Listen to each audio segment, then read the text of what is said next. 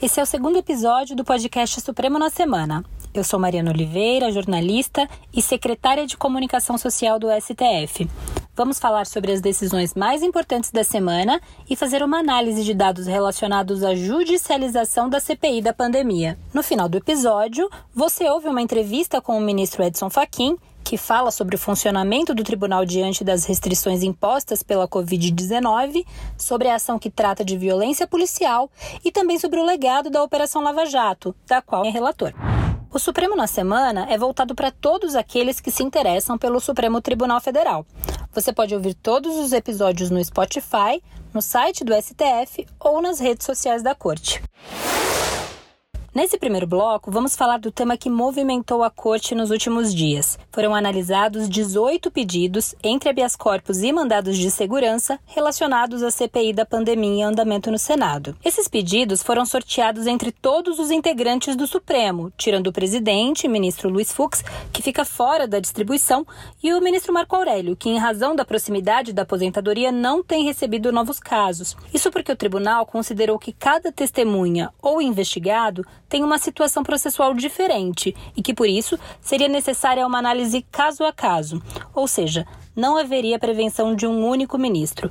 Esse mesmo sistema de livre distribuição ocorreu em outras CPIs. Dos 18 pedidos analisados por oito ministros ao longo da semana, 10 foram rejeitados e oito foram concedidos.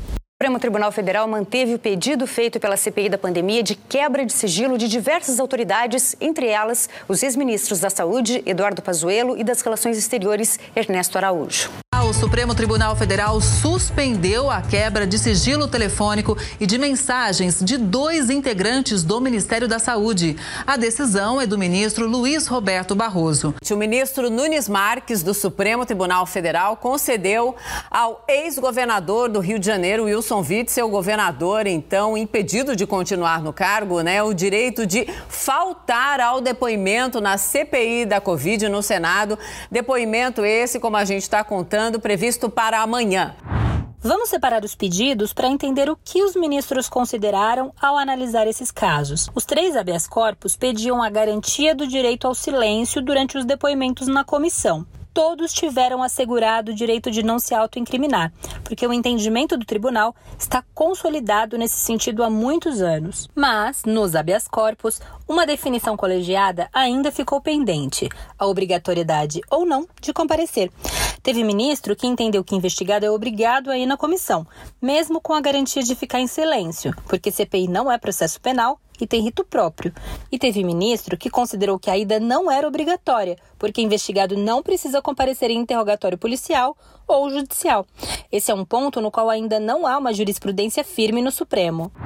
Já em relação aos 15 mandados de segurança que questionavam quebra de sigilos, 10 foram rejeitados porque os ministros consideraram que cabe à CPI, que tem poderes investigatórios, decidir sobre o tema que foram apresentados motivos suficientes para a quebra dos sigilos. Mas em cinco casos, os ministros entenderam que a fundamentação para afastar o sigilo estava genérica. A CPI recorreu em quatro ações e os recursos ainda serão analisados. Quando houver divergência, a palavra final será do colegiado. A gente vai mudar de bloco, mas vai permanecer no mesmo assunto.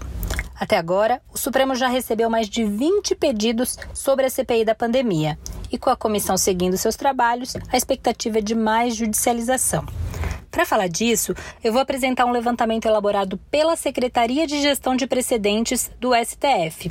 Os dados mostram que nos últimos 18 anos foram instauradas 99 CPIs no Congresso e 586 pedidos foram protocolados sobre atos dessas comissões, arredondando praticamente 100 CPIs e 600 pedidos ao Supremo, o que mostra uma judicialização bastante elevada e uma média de seis pedidos ao Supremo por CPI.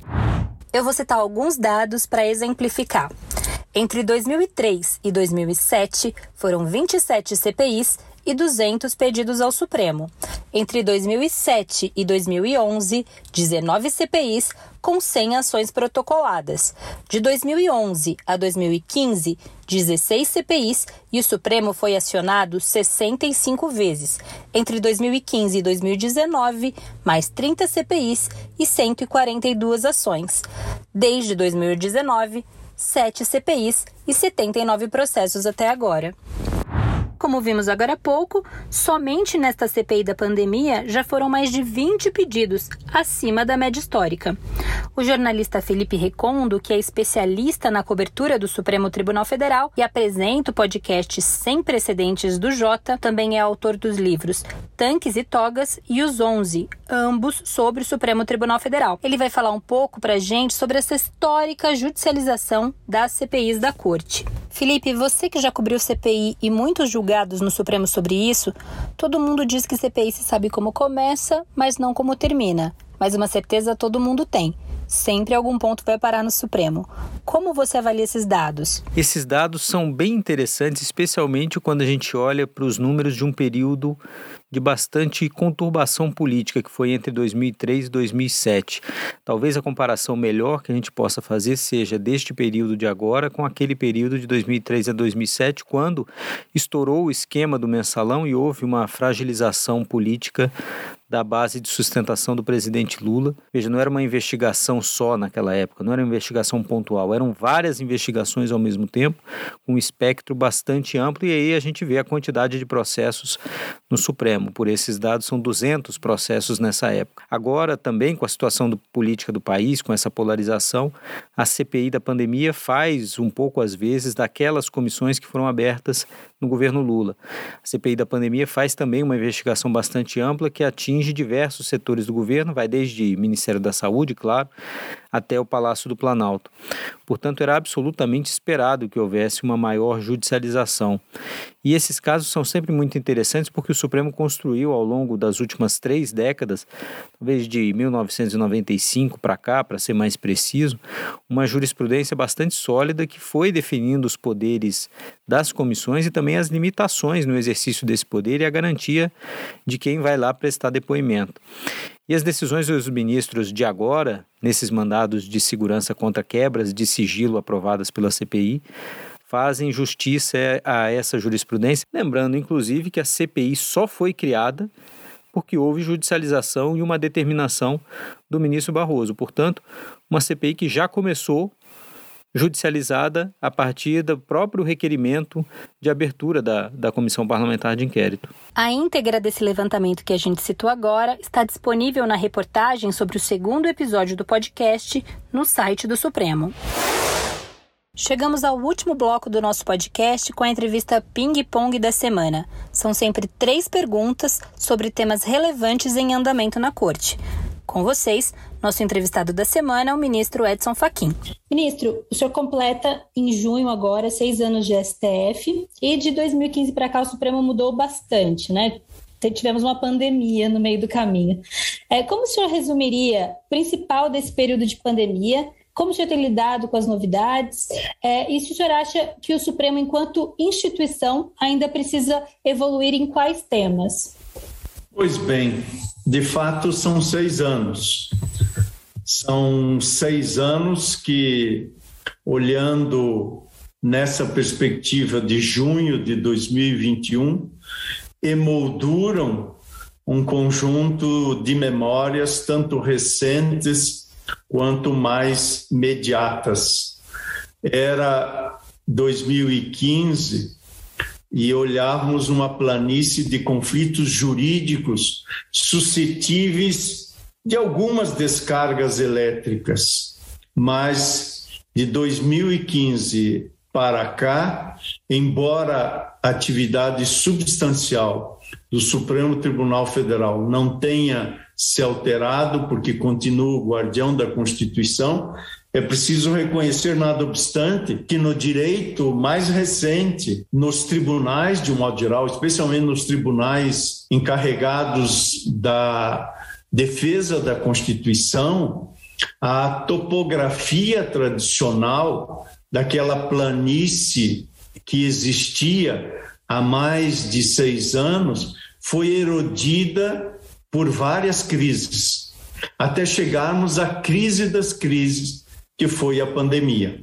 E por isso, hoje, nós temos uma superfície jurídica que apresenta muitos sulcos interrogantes que a força desses fatos, nesses últimos cinco ou seis anos, cavou.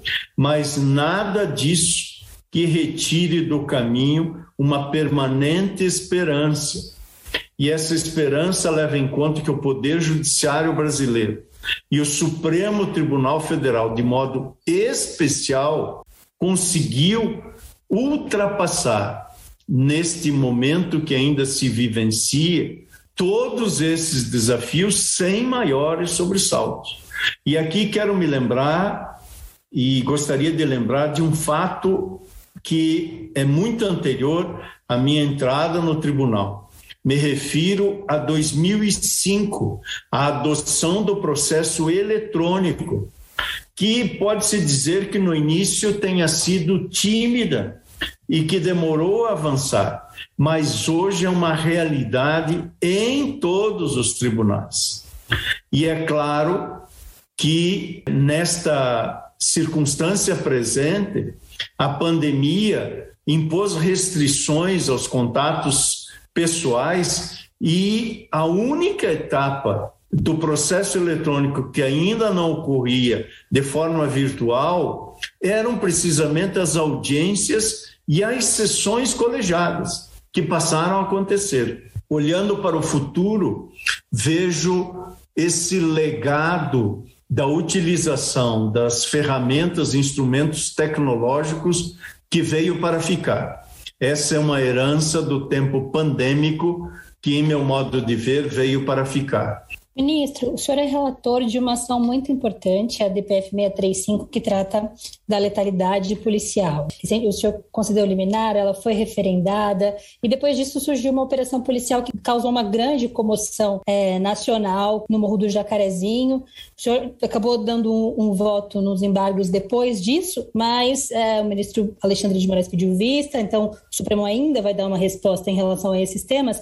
Mas eu queria aproveitar esse assunto para perguntar perguntar para o senhor qual é o sentimento que o senhor tem em relação aos papéis dos órgãos de Estado no que se refere à letalidade policial. A gente sabe que não é só o judiciário que precisa dar uma resposta, tem muitos órgãos envolvidos nesse tema. O que o senhor acha que cada um pode fazer dentro das suas esferas? Na DPF 635, há uma ordem expressa da Corte Interamericana para que o Estado do Rio de Janeiro elabore um plano para a redução da letalidade policial o que até o momento não fez. E, portanto, por mais limitada que seja a expertise dos juízes para enfrentar os problemas, que em um primeiro olhar seriam esses problemas da ordem das políticas públicas e, portanto, da atuação típica do poder executivo, nada obstante, não há como os tribunais e, nomeadamente, não há como o Supremo Tribunal Federal ou qualquer autoridade pública do país deixar de exigir o cumprimento integral da sentença da Corte Interamericana. Simplesmente não se pode transigir com isso. O Brasil integra esse sistema e o Brasil deve respeito a esse sistema. Portanto, assentada essa premissa de que o cumprimento é intransigível, as dificuldades que esta DPF enfrenta se relacionam com a execução da medida. E aqui, e nisso, a questão posta tem toda a razão, o problema não é só do Estado, ou da polícia, mas este grave problema estrutural diz respeito a todas as instituições. Por exemplo, a primeira decisão nesta DPF indicou de forma nítida que a atribuição para investigar as suspeitas de crimes praticados por policiais seria do Ministério Público, que é o órgão constitucionalmente responsável pelo controle externo da atividade policial. E o que disse na audiência pública que realizei nesta DPF dois dias de intensas atividades e coleta de depoimentos é, de pessoas, de vítimas e de especialistas na área. E o que disse nessa audiência pública o representante do Conselho Nacional do Ministério Público? Que o Ministério Público sabe de sua função constitucional e que se esforça para cumpri-la, mas que não tem condições de investigar os homicídios porque não tem perícia. Esse é, a rigor, um problema que não é só do Ministério Público. A própria polícia não tem recursos na área da perícia suficientes para levar a cabo as investigações de homicídios. E o resultado disso é uma assombrosa, assustadora e inconstitucional ineficiência estatal na investigação de homicídios sejam ou não praticados por policiais. Portanto, como se pode perceber, é um desafio que não é facilmente superado com uma ordem judicial, ainda que seja desse Supremo Tribunal Federal. O caminho, tal como busquei no voto que proferi no plenário virtual nesta DPF 635, é de criar incentivos para que as instituições possam se completar. É preciso, em, suma, realizar um aprofundamento institucional dar ao Ministério Público segurança jurídica para investigar, dar ao Judiciário uniformidade em relação ao cumprimento de mandados nas comunidades, nas favelas, exigir prestação de contas. É a accountability exigir prestação de contas de todos os servidores públicos, incluídos, sem dúvida alguma, os policiais. Essa tarefa, quando desafiado e chamado a se pronunciar, evidentemente traduz para o Supremo Tribunal Federal um compromisso de zelar pelo cumprimento de normas e preceitos constitucionais. Para a gente finalizar, é, eu não poderia deixar de perguntar sobre a Lava Jato, né, que foi o tema que o senhor se destacou, enfim. É, logo que chegou, é, a gente infelizmente perdeu o ministro Teori Zavascki, o senhor assumiu essa função com, com muita competência, enfim, a gente sabe que tem muitas coisas ainda para serem julgadas no Supremo em relação à Lava Jato, mas como a Operação Lava Jato mudou os paradigmas na corte na sociedade, qual vai ser o legado que ela vai deixar para o Brasil? A Lava Jato é, na verdade, a ponta de um iceberg institucional que foi formado ao longo de 30 anos. É que no combate aos cupins da República e na rejeição visceral ao autoritarismo, à ditadura, está a essência da Constituição de 1988, como, aliás, é representada no célebre discurso do deputado Ulisses Guimarães. É ali, naquele momento, que nascem os mecanismos que gradativamente, mediante aprimoramento institucional, aprimoramento legislativo, formulação jurisprudencial, começam, é ali que começam os mecanismos de combate à corrupção, ao mal ferimento dos bens e interesses públicos. E, portanto, é, nesses anos todos cresceram ao longo dessas três décadas as questões que dizem respeito à autonomia dos órgãos de controle e que têm apresentado uma admirável eficiência.